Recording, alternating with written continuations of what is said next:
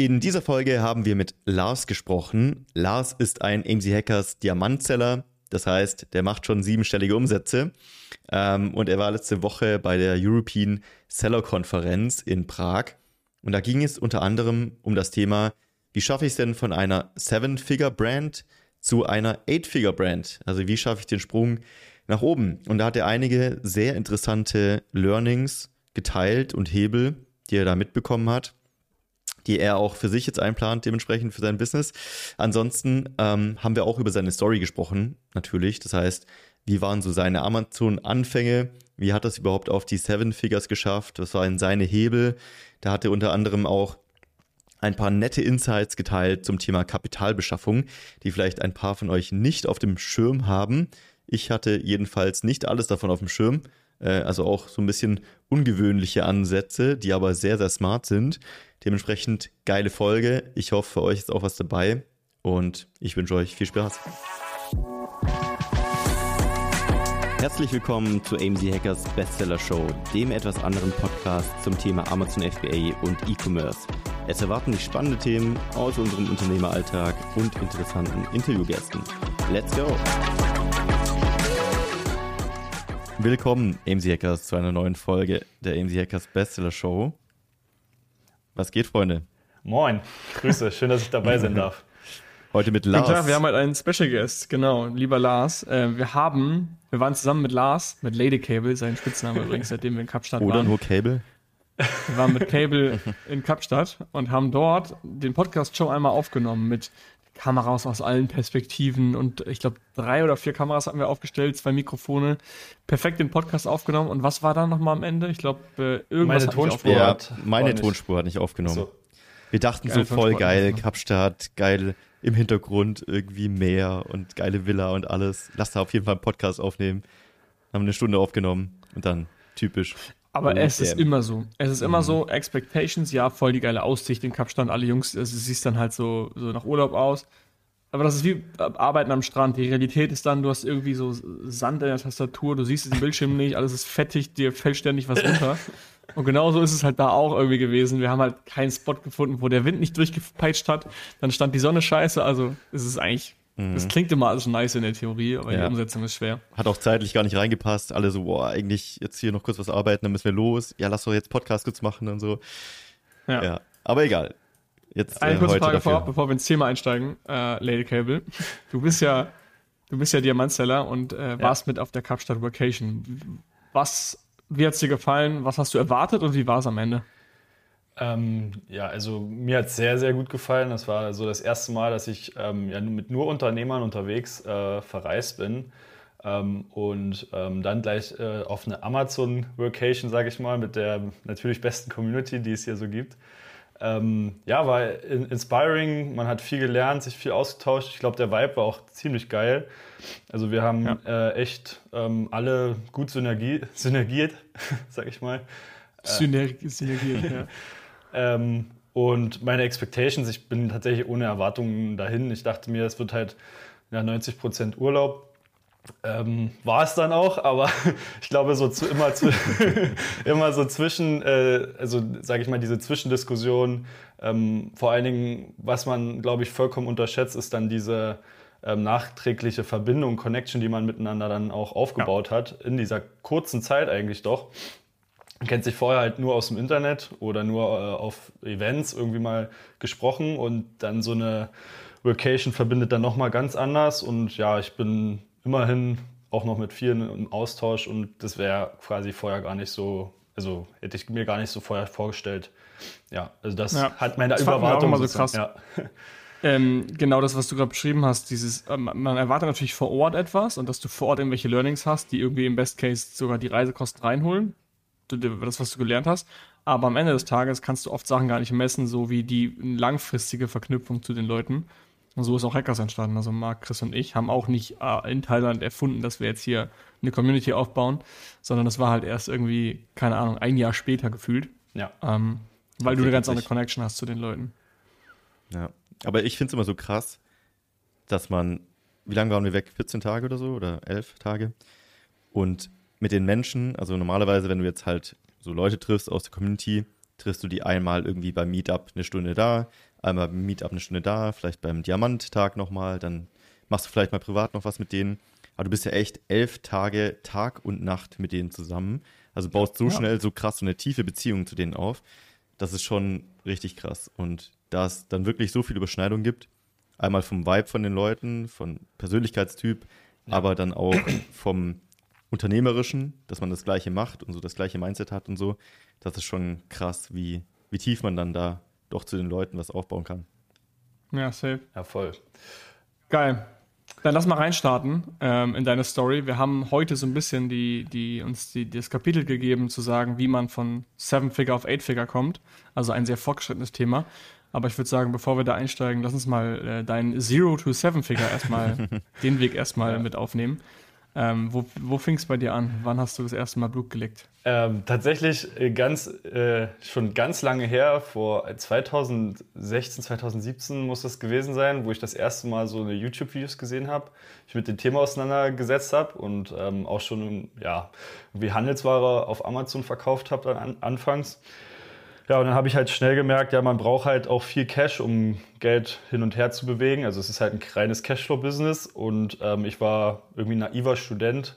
Ähm, natürlich hatte ich kein, kein Cash, also außer aus dem Abi ein bisschen Ersparnisse, aber ähm, ja, es hat gerade so zum Leben gereicht, sage ich mal, oder es hat ein bisschen mein Studentenleben abgegradet auf jeden Fall.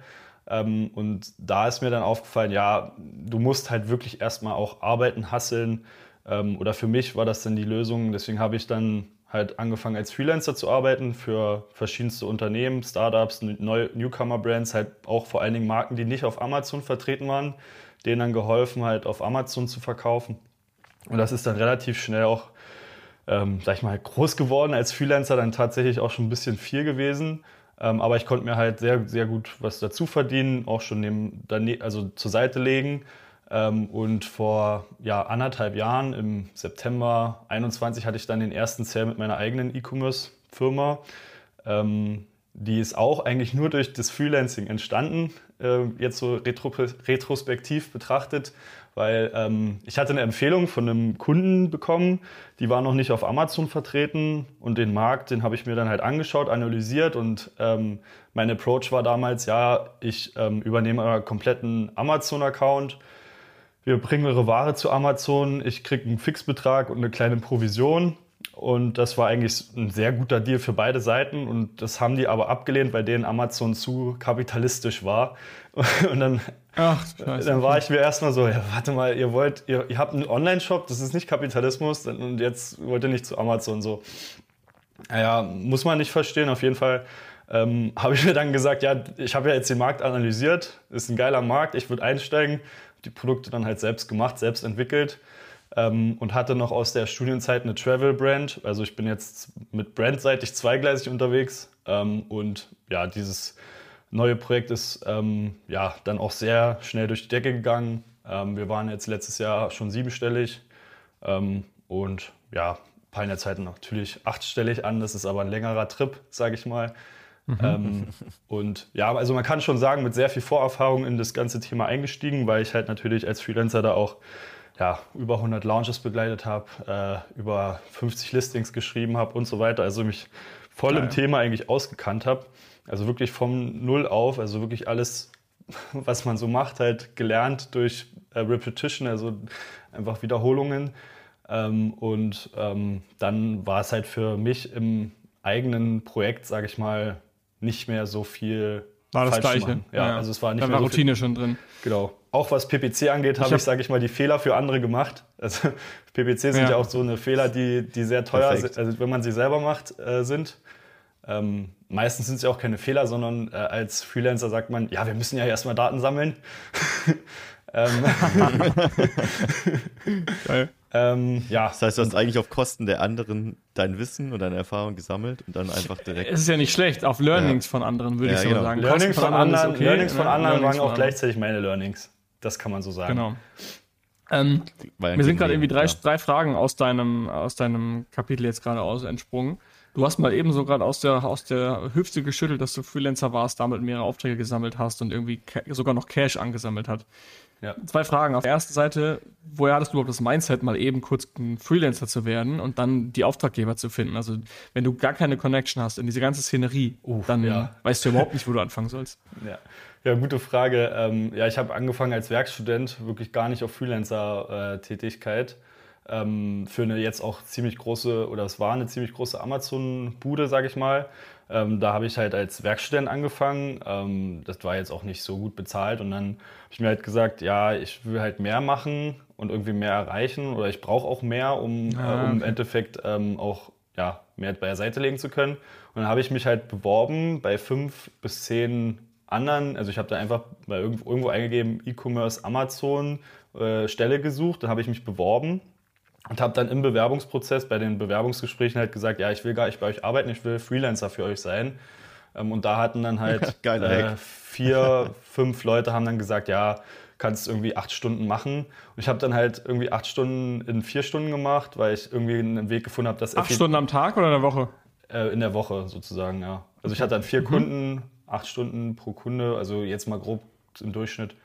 Ähm, und ja, das war dann, das war dann so dass tatsächlich, dass die dann an ihre Kollegen mich weiterempfohlen haben und dadurch ist dann mein Preis auch teurer geworden, weil irgendwann hatte ich dann äh, meine Stundenanzahl gecapped und dann habe ich halt kommuniziert, dass ich auch teurer werden muss.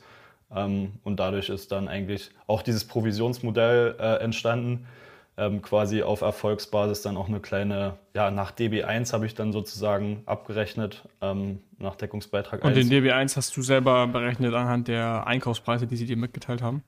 Äh, genau, Sellerboard. Also man hat sich dann, also halt, man okay. hat sich dann darauf ja. geeinigt, wie, welche Berechnungsmethode und dann ähm, war das eigentlich für mich immer der lukrativste Deal. Also hat man halt gesagt, ja, ich habe jetzt halt einen Fixbetrag und dann plus halt noch die Provision. Und dann ähm, hatte ich da, glaube ich, vier Brands äh, betreut ähm, das hat dann auch voll ausgereicht von der Zeit, vom. Darfst du, willst du darüber sprechen, ähm, weil du musst ja noch was zur Seite schaffen für deine eigenen Brand, wie viel du da so im Monat als Freelancer bekommen hast? Ja, ich, ich, ich spreche da gern drüber, ich habe damit kein Problem, ähm, weil es ist auf jeden Fall mehr, als ich mir jetzt aktuell auszahle als, äh, Geschäfts-, als Geschäftsführer. Es waren äh, also in Höchstzeiten 7.000, 8.000 Euro so ungefähr pro Monat. Okay. Ähm, 7 bis 8k brutto, also dann quasi netto ja. 5000. Ja, ja. Ungefähr. Wusstest du das zu der schon Zeit krass. schon die ganze Zeit, dass du gesagt hast, okay, das läuft jetzt richtig gut. Ich versuche jetzt so viel wie möglich zur Seite zu legen und dann das eigene zu starten? Oder kam das wirklich zufällig, als du dann von dieser ein, von dem einen Kunden so gesagt bekommen hast, das wäre eine Idee. Ja. ja, ich hatte immer noch mein, also es lief ja alles über mein Einzelunternehmen. Ich hatte auch immer einen Amazon-Account äh, mit meiner Travel-Brand. Die war dann während der Corona-Zeit halt super dicht und dann ähm, hatte ich damit halt auch fast keine Sales gemacht. Und dann dachte ich mir, ja, äh, das nie so, dass ich da jetzt nochmal voll einsteige oder ich wusste halt noch nie, was ich mit dem Geld machen soll.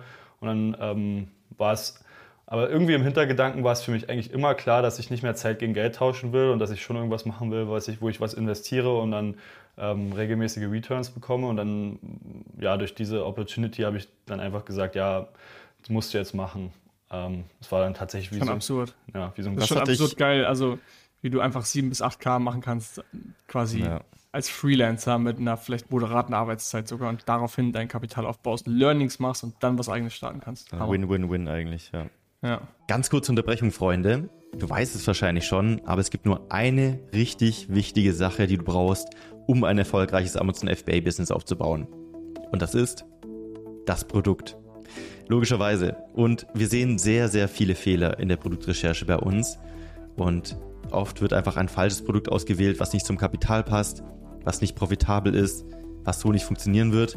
Und dementsprechend haben wir zusammen mit dem Feedback der Community das Starterprogramm entwickelt. Das Starterprogramm ist unser Konzept, wo wir dich wirklich, wenn du möchtest, von der Gewerbeanmeldung bis hin zum Launch deines ersten Produktes begleiten. Das heißt, wir treffen gemeinsam wichtige Entscheidungen, schauen wirklich eins zu eins dir über die Schulter bei der Produktrecherche, schauen, dass dein Produkt Sinn macht, dass es profitabel ist, dass du an alles gedacht hast, du kannst alle deine Fragen klären und wir begleiten dich einfach durch wirklich langjährige, erfahrene Coaches bis hin zu deinem ersten Amazon FBA Produkt. Und wenn dich das interessiert und du einen Platz im Starterprogramm haben möchtest, dann schau doch gerne mal auf aim-hackers.de vorbei. Da haben wir die Bewerbung aktuell offen für das Starterprogramm. Und wenn du gerade erst am Anfang stehst und noch dein Produkt suchst oder dir unsicher bist und ein bisschen Sicherheit brauchst von erfahrenen Coaches, dann helfen wir dir sehr, sehr gerne und dementsprechend einfach mal bewerben. Und ich hoffe, wir sehen uns dann im Starterprogramm. Und jetzt viel Spaß weiter beim Podcast. Was hat dich so an dieser Nische getriggert, dass du gesagt hast, okay, eigentlich wusste ich nicht so richtig, ob ich jetzt doch nochmal Seller werden will. Aber was hat dich dann dazu gebracht zu sagen, das ist es, da will ich voll rein? Ich habe tatsächlich wie so eine Zukunftsvision ähm, gehabt, ähm, dass das halt einfach ein 10x-Markt wird. Also das ist halt eine Nische für mich, äh, die in zehn Jahren oder in fünf Jahren einfach auch nochmal 10x-Potenzial an sich hat. Schon allein der Markt an sich, ohne dass man jetzt äh, sein eigenes Markt, Market Cap sieht. Sondern der eigentliche Markt hat meiner Meinung nach ein 10K, äh, ein 10x-Potenzial. Und da einfach, selbst wenn ich nur 10% vom Market hätte, also 10% Market Share, in 10 Jahren wäre der ja noch 10 mal größer. So ist meine äh, naive Ansicht. Natürlich kann immer alles sich ändern. Ähm, dadurch muss man auch ehrlich sagen, bin ich abhängig von, vom staatlichen ähm, ja, Eingriffen, sage ich mal, und auch von, vom Konsumenten. Also man hat halt super viele Abhängigkeiten dadurch, dass ich mich halt in so einen Markt begebe, der quasi ja, also überall, wo Risiko ist, ist auch Potenzial und man muss das schon abwägen, aber ich bin halt, ich bin halt gerne, ich bin sehr Risiko, äh, wie heißt es, risikoavers, also ich habe keine, keine Scheu vor, große Risiken einzugehen. Ähm, und deswegen ist das genau, genau mein Ding, ja. Also hast dich mit dem Surfbrett praktisch da platziert, wo du die Wellen am Horizont gesehen hast, sozusagen. Genau. Du wartest jetzt, dass die Wellen immer größer werden. Aber also war es dann zu dem Zeitpunkt auch schon so, dass die Umsätze zu dem Zeitpunkt auch schon so gut waren, dass du gesagt hast, das lohnt sich jetzt auch schon? Oder war es wirklich so ein Long-Term-Play? Tatsächlich dieser Übergang, das habe ich mich letztens auch nochmal gefragt, ähm, wie war der Übergang dann von Freelancing dann zum äh, E-Commerce? Weil ich habe irgendwann ja die Entscheidung getroffen, ich gebe meine Kunden jetzt alle ab und ich werde jetzt Vollzeit äh, E-Commerce, also CEO meiner eigenen Firma. Ähm, und da war, das, da war der Grund hauptsächlich, als meine Kunden unglücklich wurden. Ähm, also die, äh, für die ich gearbeitet habe, die haben halt immer mehr Probleme gehabt, weil ich mehr Zeit in meine eigenen Projekte investiert habe. Und das war eigentlich dann immer äh, der Punkt, wo ich gesagt habe, ja, ich schaffe es nicht mehr, eure Bedürfnisse sozusagen zu erfüllen. Ähm, ich gebe euch jetzt ab an den und den und den und den. Ja. Achso, da hast du die Intro erstellt zu einem anderen genau. Freelancer quasi. Ja. Okay, cool. Oder zu der Agency war das dann, ja. Ja, krass. Ähm, Okay, cool. Mir ist gerade eingefallen, dass wir nicht nur über 7 to 8 Figures sprechen können, sondern auch über die ganzen staatlichen Förderungen. Du bist ja auch noch ein Crack, was das angeht. Äh, welches Thema willst du zuerst angehen? Oh, ich glaube, staatliche Förderung ist ein, ist ein Zweizeiler. Also einfach äh, schaut euch um, eigentlich, was für Förderungen in eurem Bundesland irgendwie gelten und dann ähm, macht euch die zunutze. So, da kann ich selber. Kannst du mal ein paar Beispiele nennen? Du hast da, glaube ich, relativ viele äh, schon in Anspruch genommen, ne? Ja, also einmal in Berlin, da gibt es äh, den IBB-Bonus, also so einen Gründungsbonus ähm, für Startups, die bis zu drei Jahre am Markt sind. Ähm, Standort muss in Berlin sein und äh, besonders innovative oder nachhaltige Projekte werden gefördert. Ähm, und äh, bis zu 50.000 kann man da bekommen. Ähm, wir, haben, wir haben die letztes Jahr bekommen. Und ähm, besonders innovativ ist übrigens auch eine Marketingstrategie. Also man muss jetzt nicht unbedingt ein innovatives Produkt haben, mhm. sondern man kann auch eine innovative ähm, Strategie für sein Marketing ähm, darlegen. Äh, ähnlich wie bei, Höhle, sagen, eigentlich wie bei Höhle der Löwen, da wird ja auch gefühlt jedes Produkt als innovativ verkauft, aber äh, ja, ist es ja dann im Endeffekt dann irgendwie nur so eine äh, Mikroinnovation, wenn man so will. Okay, und du musst dann, äh, du kriegst dann 50.000 Euro und theoretisch könntest du sogar dir die im nächsten Monat als Gehalt auszahlen, oder nicht? Oder gibt es da jetzt bestimmte Regeln, die du befolgen musst, dass du es investieren musst in, in Ja, du Projekte? musst einen Nachweis, also einen Verwendungsnachweis und so weiter. Das ist schon echt strikt geregelt und man muss da auch, äh, also bei uns war das dann 90% Warenfinanzierung. Ähm, mhm. Also man muss dann auch Einkaufsrechnungen nachweisen und das war schon echt eine ähm, harte Prüfung, weil die wirklich alles haben wollten. Aber das ist auch deren gutes Recht und ähm, ja. Ja, für Free Money, also. Ja. Als E-Commerce-Unternehmen, was äh, gefühlt jedes, jedes Jahr immer Cashflow negativer wird, ähm, brauchst du halt Cash. ja. Ja. Also so viel hatte ich jetzt davon noch nicht. Also ich habe das jetzt irgendwie, das finde ich ganz cool, dass ich diese Förderung bekommen habe. Und irgendwie realisiert man halt nicht, dass es das eigentlich äh, Reingewinn ist. Aber ja, äh, man investiert das halt gleich wieder und dann Ähm, ja, stimmt, das ist eigentlich Instant Profit, den du machst in einem, in einem Schlag sozusagen. Was- Wie viele Arbeitsstunden investierst du in eine so eine Förderung? Ähm, das ging tatsächlich ein halbes Jahr. Ich kann das jetzt nicht äh, Boah, krass. runterbrechen, wie viel Zeit da flöten geht, aber ähm, da lernt man auf jeden Fall BBAs führen, äh, Jahresplanung machen, ähm, Finanzpläne erstellen und so weiter, weil das sind halt, sage ich mal, auch Sachen, die die haben wollen und das sind dann aber auch äh, Sachen, die dich als Unternehmer irgendwie voranbringen, wenn du daran selber arbeiten musst, weil äh, du hast halt einfach denkst deine, du mal jede Zahl durch, ne? ähm, Das ist auch noch ein krasses Learning, was ich mitgeben kann, weil das war auch ein, einer unserer größten Hebel. Ähm, Wir hatten diese Förderung beantragt. Das sah schon sehr gut aus, dass wir das bekommen. Und sind quasi gleich mit dieser Aussage von der IBB dann zur ähm, Volksbank gegangen und haben halt gesagt, ja, brauchen jetzt hier auch nochmal 100.000 Euro. Ähm, und dann haben die ähm, halt irgendwie quasi gleich gesagt, ja, sehr interessantes Geschäftsmodell. Die gleichen Finanzpläne haben wir denen einfach auch nochmal gegeben. Das heißt, wir hatten eigentlich nur einmal Aufwand. Ähm, und ähm, die haben dann gesehen, ja, die arbeiten da dran, das scheint ja irgendwie ganz koscher zu sein, dann geben wir denen die 100.000. Also es war ein, auch ein drei, Monats, drei Monate langer Prozess, bis man dann eine Bürgschaft hatte und äh, eine Bank, die die Bürgschaft akzeptiert. Aber das haben wir trotzdem dann auch versucht zu, also da Synergieeffekte zu nutzen. Und das Krasse ist eigentlich, dass man dann irgendwie Absatzpläne gegeben hat und äh, die schon relativ konservativ gerechnet waren. Und am Ende des Jahres, auch eigentlich unser größten Hebel, sind wir gleich nochmal hingegangen. Einfach ein halbes Jahr später neue Absatzpläne und wir haben die alten Absatzpläne abgegeben, unsere Ist-Zahlen gezeigt und unsere Ist-Zahlen waren viel krasser als die quasi Absatzpläne. Geil. Und dann haben die so gesehen, ey, die übertreffen ja ihre Absatzpläne und der neue Finanzplan, den wir eingereicht haben, klang auf einmal viel plausibler für die. Und dann haben die uns halt auch gleich nochmal ja, 300.000 Euro gegeben letztes Jahr dann. Aber das sind KfW-Kredite dann, oder was war das für eine? Bürgschaftsbank, also das ähm, mit der Bürgschaftsbank ähm, haben wir gearbeitet in Berlin. Die sitzen auch Mhm. im gleichen Haus wie unsere äh, Hausbank tatsächlich. Ähm, Okay. Deswegen war das eigentlich ähm, ja, eine sehr schnelle Prüfung auch für alle. Aber sind das Okay, KfW-ähnliche Bürgschaft- Zinsen? Oder Wie bitte? sind Das das, KfW-ähnliche Zinsen? Oder Ja, die halten, müssen sich auch, äh, also die müssen sich an diesen Zinssatz halten. Also die sind Mhm. vor, vorgeschriebene Zinsen. Für eine Bank ist das halt ein No-Brainer, weil eine Bank hat irgendwie 90 Prozent des Risikos abgedeckt ähm, durch die Bürgschaft und der, ähm, ja, der Rest wird staatlich gefördert. Und dadurch ähm, haben sie eigentlich null Risiko auf dem Papier und rein, also sehr hohen, also Ertrag dann einfach Mhm. auch. Und du haftest, aber du, du bürgst auch schon privat noch dafür, Ja, oder? ja, das ging nicht anders leider. Also ich bin da Ja. privat voll drin. Ähm, Ja. ja. Wie hat sich das, ist- angefühlt, so direkt mal 300k privat zu bürgen? 400. 400. Oder 400? Ja, Also 3 plus, 300 plus 100 plus 50 theoretisch. ja. Ja, und ähm, mein Eigen, also Eigenkapital hatte ich ja auch. Also das, ähm, Ja, stimmt. da ist jetzt schon einiges Alter. drin in der Firma. Ja. Ja. Habt ihr so viel aufgenommen, Ja. weil ihr gesagt habt, die EKs sind so teuer und sonst könnt ihr nicht wachsen? Oder wolltet ihr einfach mehr Gas geben? Was war so der Grund? Ähm, Hauptgrund war halt, weil wir immer wieder out of stock gelaufen sind, also einfach die Supply Chain besser auf die Kette kriegen, weil out of stock Phasen halt in diesen Märkten halt tödlich sind. Haben wir halt zweimal mitbeko- oder zweimal erleben müssen. War super teuer immer wieder. Ähm, und aktuell ist es so, dass wir halt einen sehr guten Cashflow ähm, halt dadurch haben. Ähm, da jetzt versuchen halt wirklich Cashflow positiv zu werden. Ähm, natürlich ist erstmal die, die äh, Kapitalsumme und die, ja, das Produkt ist halt sehr teuer auch, also ist sehr kapitalintensiv. Das heißt, allein den Fuß da drin zu halten in der Tür ähm, bedeutet halt, dass man da auch ordentlich Summe haben muss. Also ja, das ist ähm, quasi meine Wette.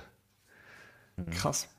Ja. Und du bist da entspannt. Also du sagst, du bist risikoaffin, du hast kein Problem damit. Äh, Geht so, geht so aktuell. ist, äh, ist es tatsächlich so, dass ich schon ein, zwei Haare verliere. Ähm, aber ähm, trotzdem, man muss ja auch als Unternehmer wachsen. Natürlich ähm, versuche ich jetzt äh, gerade auch andere Standbeine aufzubauen, mich sozusagen unabhängiger machen von der einen ähm, Brand, sag ich mal. Ähm, die Travel Brand läuft da, dafür halt umso besser aktuell. Ähm, und jetzt kommt noch eine dritte Brand und man muss halt jetzt versuchen, mehrere positive Cashflows aufzubauen ähm, und ähm, quasi das Risiko aufzufangen, was dann wirklich dieses eine, dieser eine Markt dann mit sich bringt. Ja. ja, geil. Finde ich stark. Also mega starker Werdegang. Ich äh, bin gespannt, wo du in einem Jahr stehst. Ob das dann der maximale Hebel jetzt war, das weiß man immer hinterher erst. Ähm, Ich, ich sage, cool, es ist ein Marathon, kein Sprint. Also tatsächlich. Auf jeden Fall. Ja, ja auf jeden Fall. Ja. Ähm, nice. Du hast, äh, warst jetzt in Prag, hast du gesagt, und da hast du einige Insights mitgenommen vom ja. Seven to Eight Figures. Ja. Nehmen wir uns gerne mal mit. Ja, also in Prag war äh, ja jetzt die European Seller Konferenz. Ähm, da war ich ähm, vor Ort. Also da kamen halt bekannte Größen, die man so äh, ähm, eigentlich nur aus dem Ami-Markt kennt. Deutsche waren aber auch dabei. Also so jemand wie Bradley Sutton war dabei. Äh, Stephen Pope, also My Amazon Guy war dort. Oder halt vielleicht für den Deutschen der ein oder andere äh, sagt bestimmt Otto Kelm was. Also der mhm. war zum Beispiel auch dort. Ähm, und ja, viele auch Eight-Figure-Sellers, die einen Exit gemacht haben, Eight-Figure-Sellers, die es noch sind. Ähm, und ähm, in dem Seminar oder was ich für mich vor allen Dingen mitgenommen habe, ähm, waren halt verschiedene Themen. Ich habe mich vor allen Dingen jetzt für Produktentwicklung ähm, sehr interessiert, weil das einfach so auch Themen sind, die mich gerade ähm, voll umtreiben. Und natürlich, ähm, ja, wie schaffst du es da wirklich auch ein acht-Figure-Business aufzubauen? Da gibt es natürlich auch viele Approaches, also nicht den, den einen richtigen, sondern man muss dann, glaube ich, für sich so ein bisschen den finden, der einen am besten gefällt. Ähm, und ja, da kann ich auf jeden Fall so ein, zwei Insights geben, ähm, die ja, Gerne, für den einen oder anderen interessant sind. Also mein Lieblingsapproach war eigentlich, wenn du achtstellig werden willst und was irgendwie auch immer so ein bisschen Irrglaube war, dass eigentlich zwei Mitarbeiter vollkommen genug sind. Also man braucht nicht mehr, um Eight Figures zu sein. Allein dieser Fakt ähm, war für mich äh, schon irgendwie so ein bisschen mindblowing, weil ich immer dachte, ja, Eight Figures ist so eine krasse Zahl, zwei Mitarbeiter sind enough. Ähm, und ähm, als erstes solltest du dich darauf In der Amazon-Welt, ja. In der Amazon, also Amazon FBA. Mhm. Wir reden nur über ein Amazon FBA-Business. Zwei Mitarbeiter sind genug. Als erstes solltest du dich um Supply Chain Manager ähm, kümmern. Ähm, und hier wirklich Fokus auf den Onboarding-Prozess. Der kann gerne mal sechs bis neun Monate gehen, bis der wirklich alles äh, klipp und klar verstanden hat. Und hier auch der Fokus auf ähm, seine Verantwortung. Also seine Verantwortung ist es, dass die Ware immer da ist. Seine Verantwortung ist es, dass ähm, alles ordentlich äh, getrackt wird. Und als zweites dann ein Brandmanager, der sich halt darum kümmert, dass das Ranking bei Amazon bleibt und dass es im Idealfall auch wächst, also dass du quasi mehr Revenue in den, also in, in den bestehenden Listings bekommst, also dass da Wachstum da ist. Und das am besten unabhängig von dir. Also der Brandmanager ist dann, hat dann quasi die Responsibility, ähm, dass er ja, deine ähm, dein, dein Marketing übernimmt für die jeweilige Brand, vielleicht auch mehrere, je nachdem, wie dein Setup ist. Und dann ähm, ist seine Hauptaufgabe Ranking überwachen, machen das mehr oder besseres Ranking ähm, und mehr Revenue und mehr Umsatz im Endeffekt auf den bestehenden Listings ähm, passiert. Und deine Hauptaufgabe als Gründer ist dann ähm, halt nur noch Pro Produktentwicklung ähm, und Marketplaces, also einfach neue Marktplätze erschließen. Ähm, und ähm, für Ads halt Freelancer oder Agency. Das war jetzt so. Also du machst dann auch die Launches als Gründer selber, richtig? Als Gründer begleitest du dann auch die Launches mit, ja. Ähm, das ist schon heftig. Ähm, hast du da Insights, wie viele Produkte die Eight-Figure-Seller so haben? Äh, sind das kleine oder große Portfolios? Ah, 20 bis 30 SKUs, also so Parents mhm. waren das. Ähm, also ich habe mich da mit einem unterhalten, Mich Mich Michael Spitzin oder so. Ich weiß gar nicht mehr ja. genau seinen Namen. Eight-Figure-Seller aus äh, Tschechien. Ähm, hat, da, durfte irgendwie auch nicht sagen, was er verkauft hat, hat, hat so ein NDA unterzeichnet, ähm, hatte, war Eight Figures, hat einen Exit gemacht und ähm, der hatte irgendwie zwei Marken. Eine Marke war halt nur 10, also eine Marke hat 90 Prozent des Gesamtumsatzes seines Portfolios gemacht und es hatte, glaube ich, dann nur 10 oder 11 SKUs. Das ist schon krass, ne? Ja, gut, wenn wir von den USA hat, natürlich sprechen, da sind die Eight-Figure-Sellers die deutschen Seven-Figure-Sellers ungefähr. Also von den Produktebenen ja. her wahrscheinlich. Das heißt, da mit 20, 30 SKUs. USA ist natürlich ein ganz anderes Volumen als in Deutschland 20, 30. Ja. Das, ähm, vielleicht auch das war sowieso so ein. Weil Michael ja Deutschland verkauft hat, glaube ich. Ja. In, in äh, aber ich glaube auch international, aber auf jeden Fall auch in Deutschland. Ja, das kann sein, okay, ja. Mhm. Krass. Ja. Jedenfalls, um den Approach nochmal kurz abzuschließen, wie geht es dann weiter oder welche, ähm, welche Idee könnte man da noch hinzufügen, um wirklich dein Business unabhängig von dir zu machen? Ähm, noch eine, ins, also man selbst sollte immer nur mit zwei Personen in der Firma interagieren. Das wäre jetzt in dem Fall halt der Brandmanager, Supply Chain Manager. Parallel hat man noch einen VA, der Virtual Assistance Arbeiten macht, um Kalenderorganisation, Buchhaltung, Belege abspeichern und so weiter, sodass mhm. man halt wirklich vollen Fokus auf ähm, seine Produktentwicklung und neue Marktplätze hat. Ähm, und wie könnte man das jetzt wirklich noch komplett unabhängig von sich machen, indem man quasi eine Stufe runtergeht und jemanden einsetzt, der quasi Supply Chain Manager und Brand Manager äh, manövriert, also quasi einen ähm, Firmenmanager. Ah, einen Manager quasi, ja, der, der, die beiden, ja. okay, ja, verstehe. Und dann, dann hast halt du nur noch eine Person, zu der du berichtest. Genau, Oder ist halt die eine Frage ist halt jetzt, wann kommt welche Person? Also man könnte halt überlegen, als erstes denjenigen, der alles managt, weil den könntest du ja quasi gleich onboarden. Dann muss halt mhm. halt dir, sag ich mal, ein Jahr über die Schulter gucken und dann weißt du das. Aber, oder ähm, halt nachträglich. Aber das sind so, ich habe das auch noch nicht alles aufbearbeitet, so im Gedanken. Deswegen kann ich den Approach noch nicht zu Ende führen. Aber für mich wäre das so eigentlich mein Favorite. Und wenn man jetzt zum Beispiel neue Marktplätze macht, wie Shopify, Otto und so weiter, muss man wieder dieses System neu denken. Also das ist jetzt wirklich dieses Amazon FBA-System ja. eigentlich. Ja, okay, krass. Ähm, Cool. Und dann hast du wahrscheinlich noch ein paar mehr, oder? Also du hast sehr viele mitgenommen. Ja, schon, schon. Ähm, wie gesagt, man muss jetzt halt ein bisschen auch sortieren, was ist wichtig, was ist wesentlich, was bringt dich wirklich voran, ja. was ist jetzt vielleicht auch ein bisschen Time-Wasting.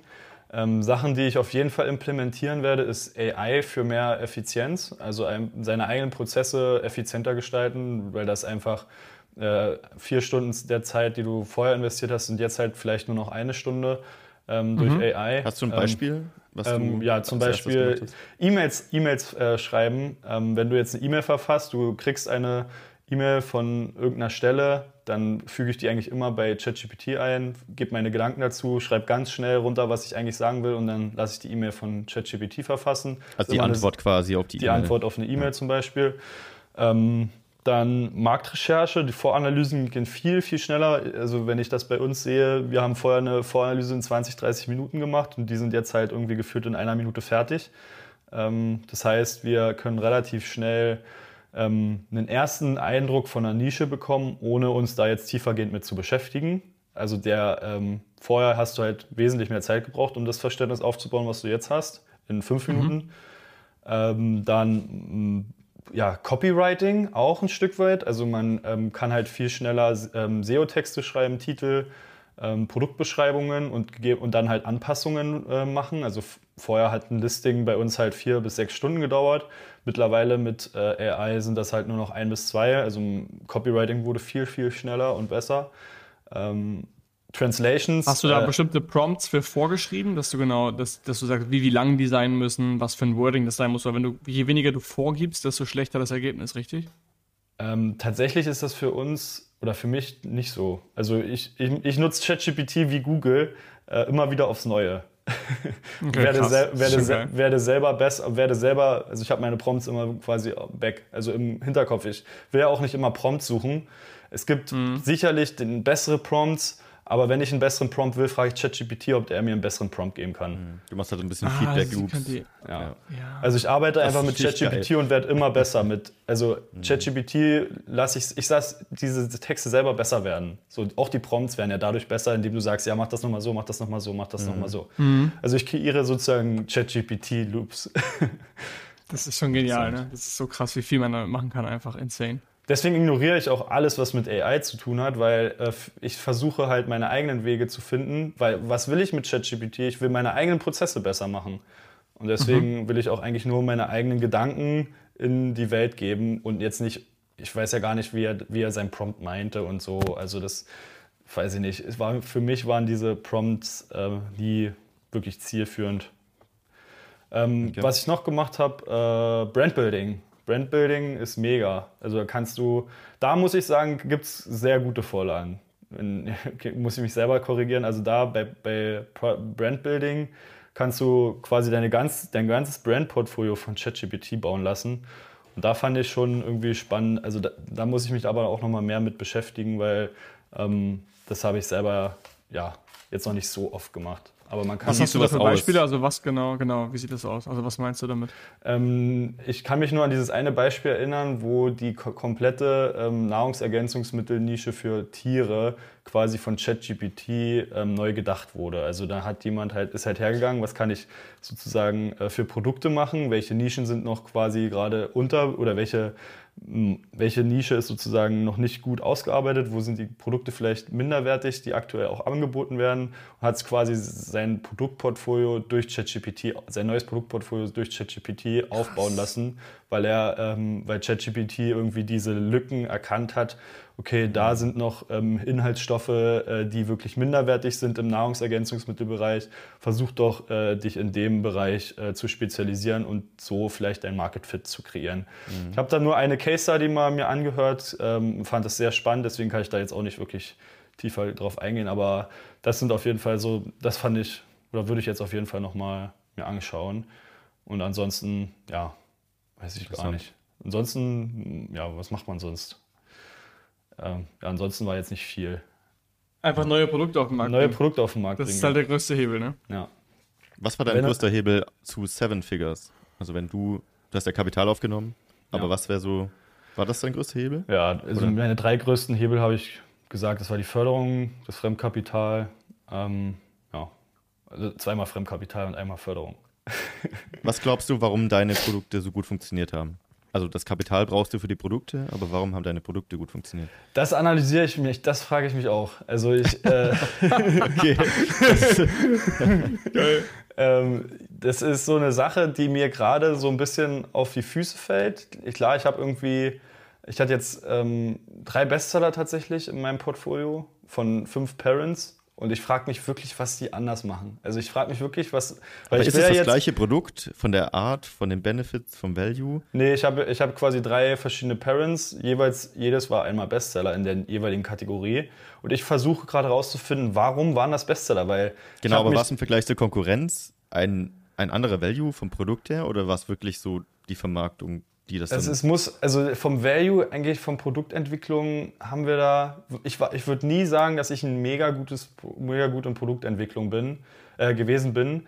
Und das ist halt gerade so mein größter äh, Punkt, den ich gerade lernen muss. Wie kriegst du es jetzt hin, das zu replizieren? Also wie, was waren jetzt wirklich die Erfolgsfaktoren für die Produkte, die ich rausgebracht habe? Weil jetzt nur vom Produkt selbst schwierig, finde War es ich. vielleicht das Durchhaltevermögen? Also du nimmst ja schon Ansätze, wo du sagst, ich will ein Long-Term-Game spielen und andere haben vielleicht direkt so auf Profit optimiert.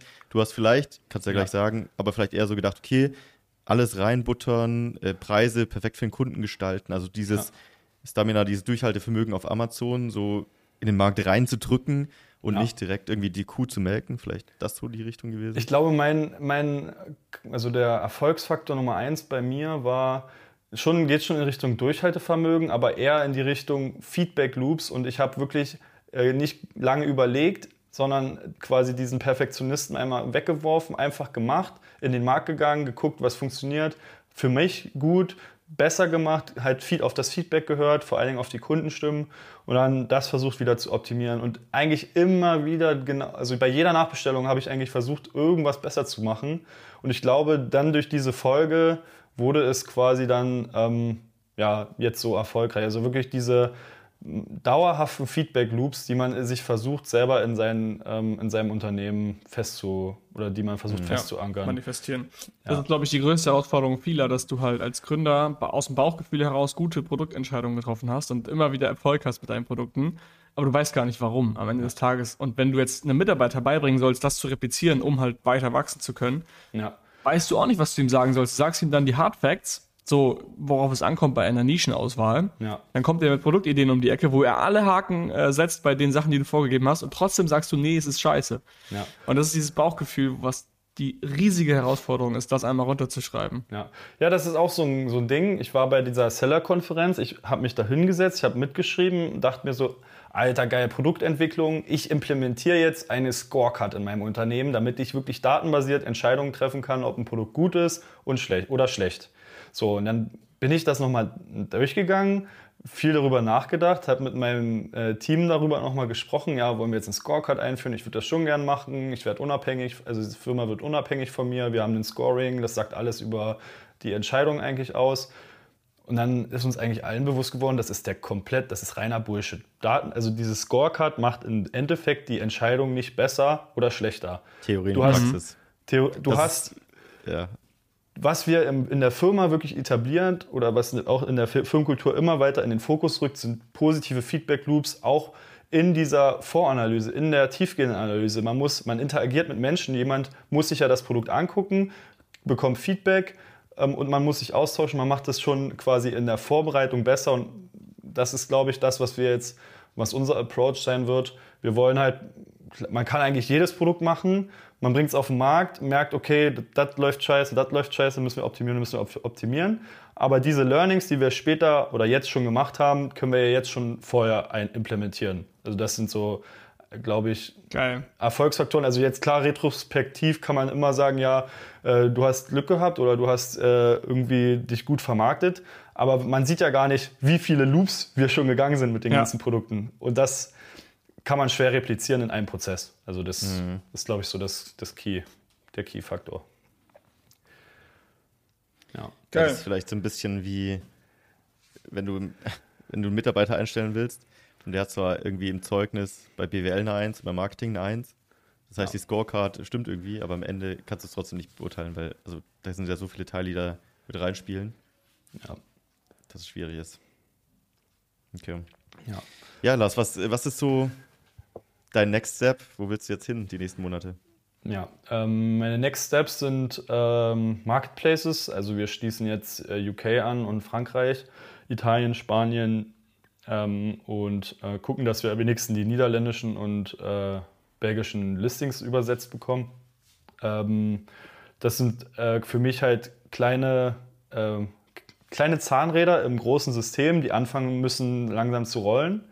Weil irgendwann müssen diese ganzen kleinen Zahnrädchen den Hebel schaffen für den US-Markt. Weil das habe ich heute, Ja. das habe ich tatsächlich in der Konferenz von gefühlt jedem Zweiten gehört. Go to the US, go to the US. äh, und wir, wir deutschen Kartoffeln gucken hier, dass wir uns äh, irgendwie unsere kleinen äh, Märkte zurechtbiegen und gucken äh, irgendwie 30 Mitbewerber und die teilen sich da drüben den großen Kuchen zu zehnt oder so. Ähm, Was jetzt natürlich eine vollkommene Übertreibung ist, das ist natürlich auch viel mehr Wettbewerb. Du hast einen sechsmal größeren Markt, ähm, hast auch entsprechend mehr Wettbewerb, aber die Dichte an Experten ist nicht so groß wie in Deutschland. Das war tatsächlich der Und da machst du Ah, wahrscheinlich okay. auf Seite 2 so viel Umsatz wie in Deutschland auf Top 3. Ich glaube, darum geht es gar nicht, aber mit, mit dem Know-how, was man selber hier in Deutschland aufgebaut hat und aufbauen musste, um sich vorzukämpfen zur Top-Position, Ah, bist Äh, du da schon deutlich besser? bist du dort schon viel schneller, weil du, weil du eine viel, die Expertendichte ist in Deutschland viel dick, Ah, dicker als okay, in, äh, als in ähm, USA. So war jetzt Diesen Part des Podcasts Äh, ich- schneiden wir raus, damit sich genau das nicht ändert. Ähm, und das war für mich so Ja. ein. Für mich ist jetzt aktuell viel zu zeitig, in, in die US zu gehen. Ich habe auch viel zu wenig Geld. Ich habe meine, mein Kapital ist jetzt äh, noch, sage ich mal, ein Jahr lang äh, verplant für, die, für diese Projekte, die ich gerade genannt habe. Aber ich werde schon ähm, irgendwie zeitnah dann auch mal auf den Zettel nächstes Jahr dann stellen, weil Kannst du die Ähm, Weichen legen, vorbereiten und dann irgendwann den Knopf drücken. Genau. Also das, ähm, das ist so ein Maybe, was ich mir mitgenommen habe. Ähm, ja. Um, Cool. Nice. Geil, richtig nice. Und äh, was halt, ähm, also auch, was ich jetzt halt testen werde, sind Google Ads ähm, auf, seinen, ähm, auf seinen Amazon Store zu packen ähm, und äh, dadurch sein Ranking, Ranking zu verbessern. Ähm, also es gab so einen Approach, dass man irgendwie 5% von seinem Adspend äh, in Google Ads äh, monatlich schalten soll und dann, dann zu seiner Store verlinkt. Ähm, Es wird spannend, ob das funktioniert, weil du hast halt bei Google relativ hohe CPCs, die halt oft nicht mit der Marge übereinstimmen bei Amazon. Es sei denn, du hast hochpreisige Produkte. Ja. Es gibt dort so einen Hack, ähm, den uns, der uns beigebracht wurde. Du willst eigentlich so wenig wie möglich auf die, auf die Anzeige lassen. Also es sollen so wenig wie möglich draufklicken und so hochqualitative äh, Leads sozusagen zu Amazon geleitet werden. Was die halt gemacht haben, ist, die haben den Preis ganz nach vorne gestellt. Also die haben halt gleich gesagt, ey, wir äh, 40 Euro ähm, oder 40 Dollar, dann haben sie einen äh, Dynamic Keyword sozusagen in den Titel gepackt. Also immer das Keyword, was gerade eingegeben wurde. Und dann haben sie noch irgendwie zwei, drei Benefits von dem Produkt äh, sozusagen hingeschrieben.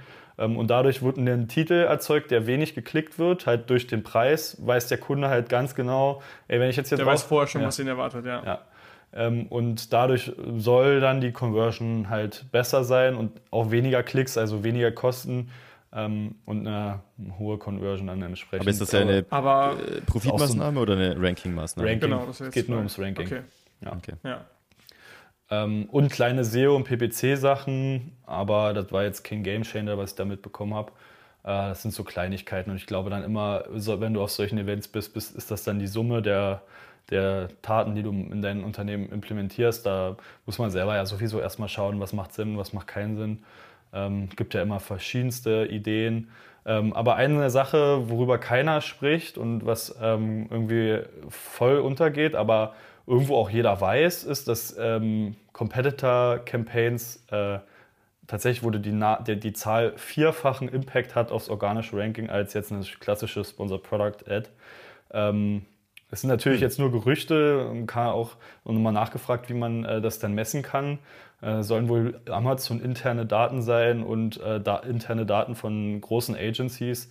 Aber trotzdem war das so eine Sache, der mich nochmal so ein bisschen nach, zum Nachdenken gebracht hat und einfach auch nochmal Bewusstsein dafür gemacht hat, wie wichtig auch Competitor-Campaigns eigentlich sind. Ja.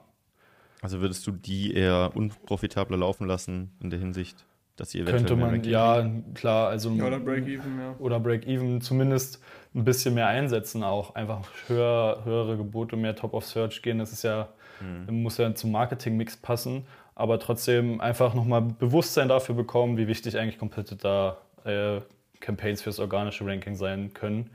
Ähm, ja. Und das waren jetzt eigentlich so meine, meine, äh, meine Sachen, die ich so für mich mitgenommen habe. Es gab da natürlich auch tausend andere Ideen, aber für mich waren halt die Geil. jetzt am interessantesten.